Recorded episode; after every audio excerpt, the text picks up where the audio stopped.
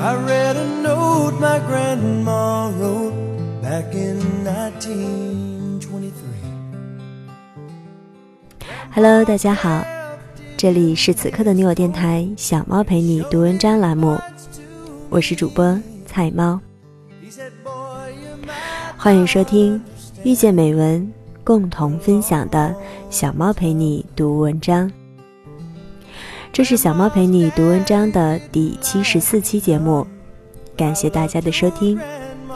希望小猫能在这十几分钟的陪伴里，让收听节目的你感受到生活的温暖与力量。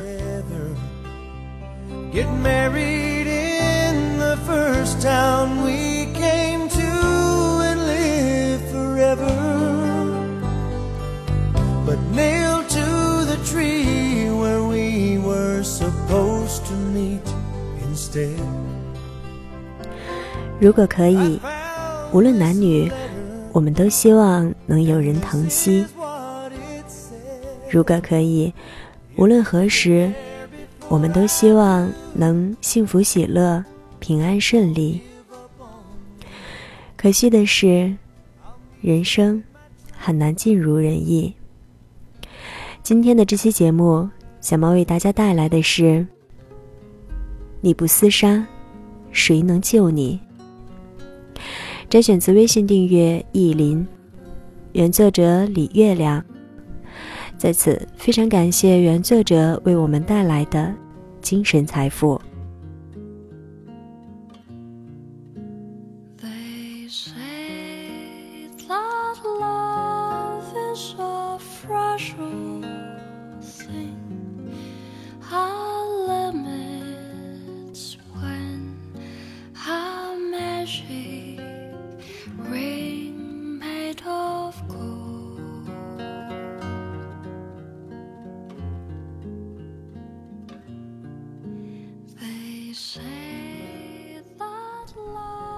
你不厮杀，谁能救你？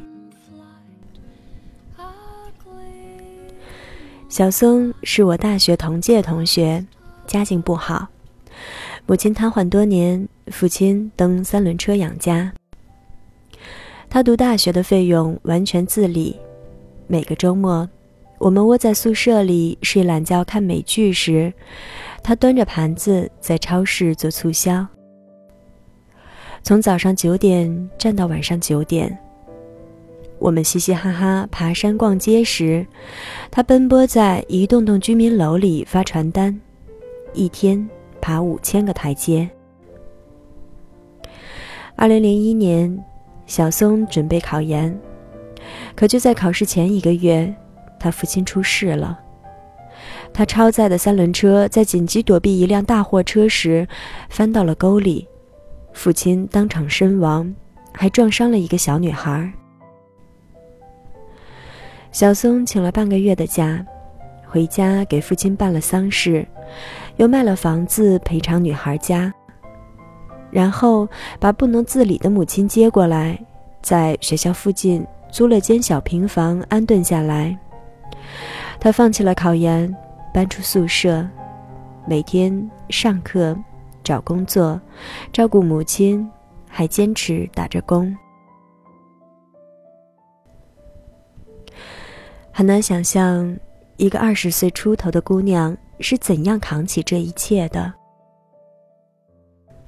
那阵子，常见她下课后在食堂买了包子，骑着破自行车风驰电掣的往母亲那里赶，短发被风吹得乱七八糟。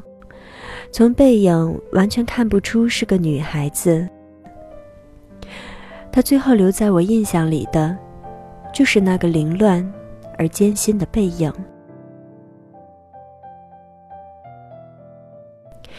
而现在，小松已是一家玩具厂的老总。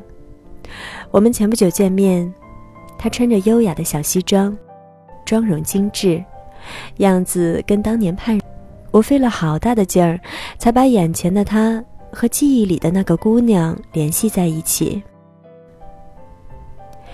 聊及往事，他告诉我，他遭遇的远不止我知道的那些。原来，她当年是有男朋友的，也是大学生，也是家境贫寒。两个人打工认识，约好了要一起考研。但在小松接了母亲过来后，他去看了一次，随后就消失了。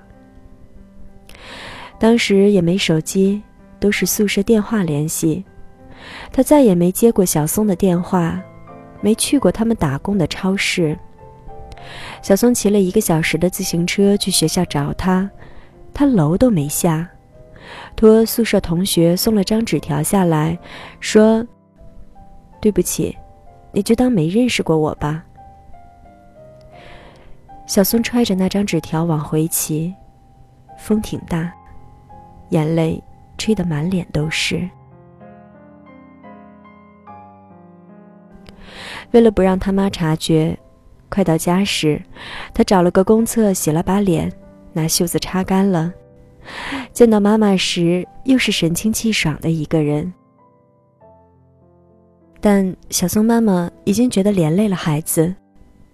有一次，小松发现他在攒绳子，长的短的攒了一堆，一小节一小节的接起来，藏在褥子底下，床头。有根横梁，傻子也能猜想他想干什么。那天，小松抱着他妈妈哭，说：“我没爸了，你还想让我没妈妈吗？”他妈也哭，说：“小松，我看你太苦了。”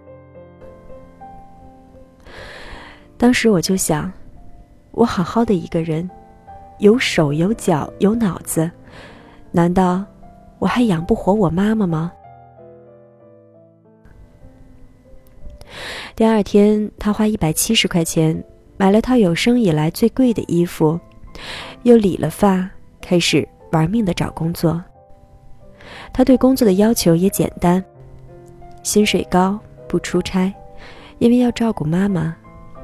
至于公司规模、职业前景、工作强度什么的，他通通不在乎。对一个生存艰难的人来说，理想、未来、自我，都是太缥缈的东西。他的当务之急是活下去。然后他就进了一家只有五个人的小公司，一个人干三个人的活，领两个人的薪水，忙得焦头烂额，连毕业典礼都没能参加。那时候我看别的同学，都跟看神仙一样，太轻松悠闲了。小松说：“但他们还是总抱怨工作累、领导差劲、加班太晚什么的，个个都说很郁闷，要崩溃了。”我就说：“这还是事儿吗？要换成我这样，你们还活不活了？你不觉得苦吗？苦啊！”苦死了，但根本没心思抱怨，没时间崩溃，更没资格矫情。我得先保证我们娘俩的活命。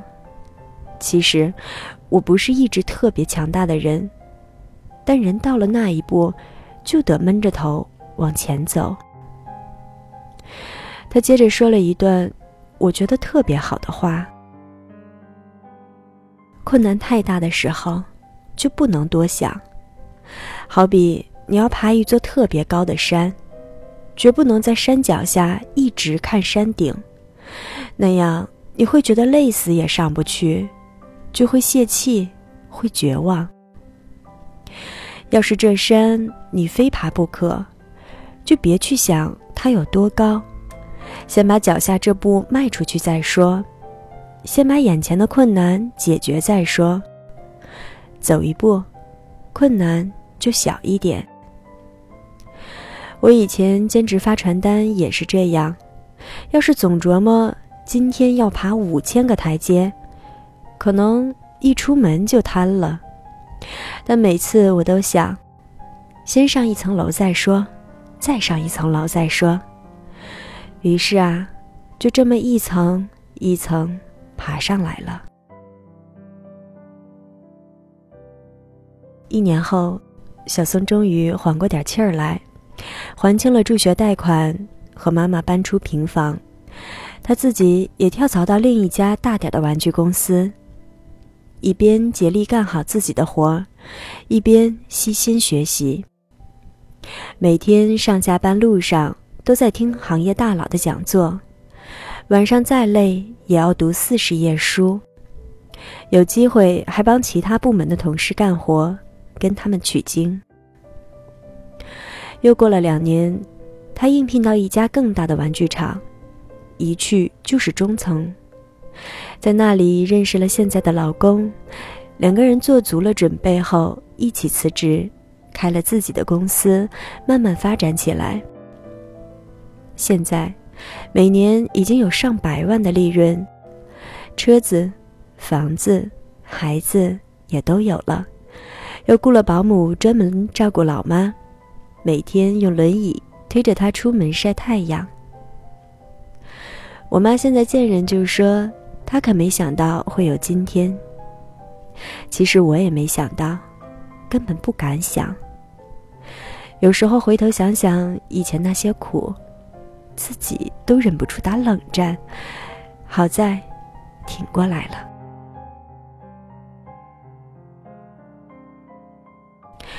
真是一手烂牌，打出了一个春天。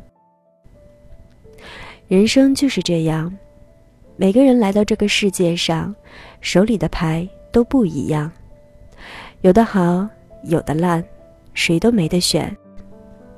你若摊上了一手烂牌，愿意不愿意也都得拿着它打，怨天尤人没有用。小宋这手牌本来就够烂的。他爸出事儿后，就更是烂的爆表。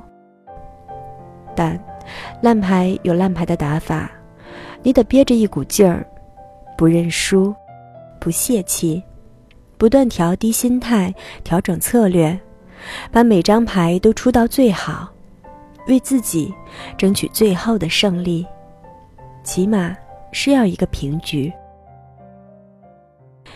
有时候烂牌会逼出人的好牌技。一个人的牌如果太好，反而容易掉以轻心，不会对打出的每张牌都斤斤计较，不愿去为一丁点的小利益厮杀，不肯为了更好的局面去拼命。而那些困境中的人，若想突围，必须每一步都迈向高处。每一分钟精力都用到好处，你没有讨价还价的资本，所以心态必须更低，对困难的接受度也要更高。如果一个人拿着一手好牌奋力拼杀，很可能成就大业；若本就一手烂牌，却不肯努力，必是最大的输家。老天给每个人发的牌都不一样，每个人对自己这副牌的用心也不一样。有人拿着一手大烂牌，打出了一个明媚的春天；也有人守着一副好牌，苟且于现状，以为世上根本没有寒冬。更多的人，一边混沌随意的打着。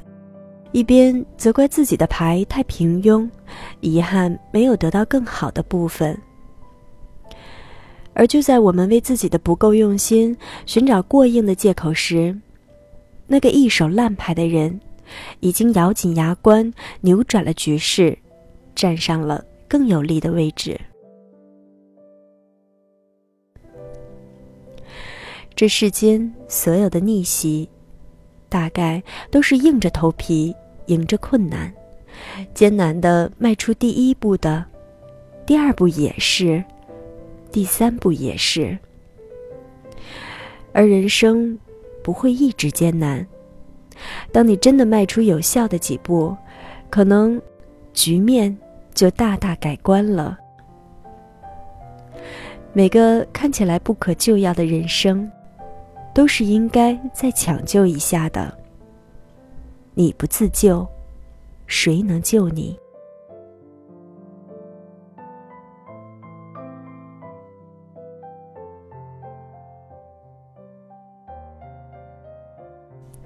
这里是此刻的你我电台，小猫陪你读文章栏目。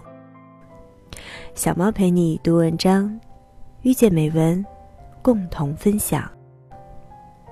我是主播菜猫，希望每个人的人生，不管好牌还是烂牌，都能打出一个明媚的春天。今天的节目就到这里，感谢大家的收听。小猫陪你读文章。希望能为你的生活带来一些温暖，一些快乐。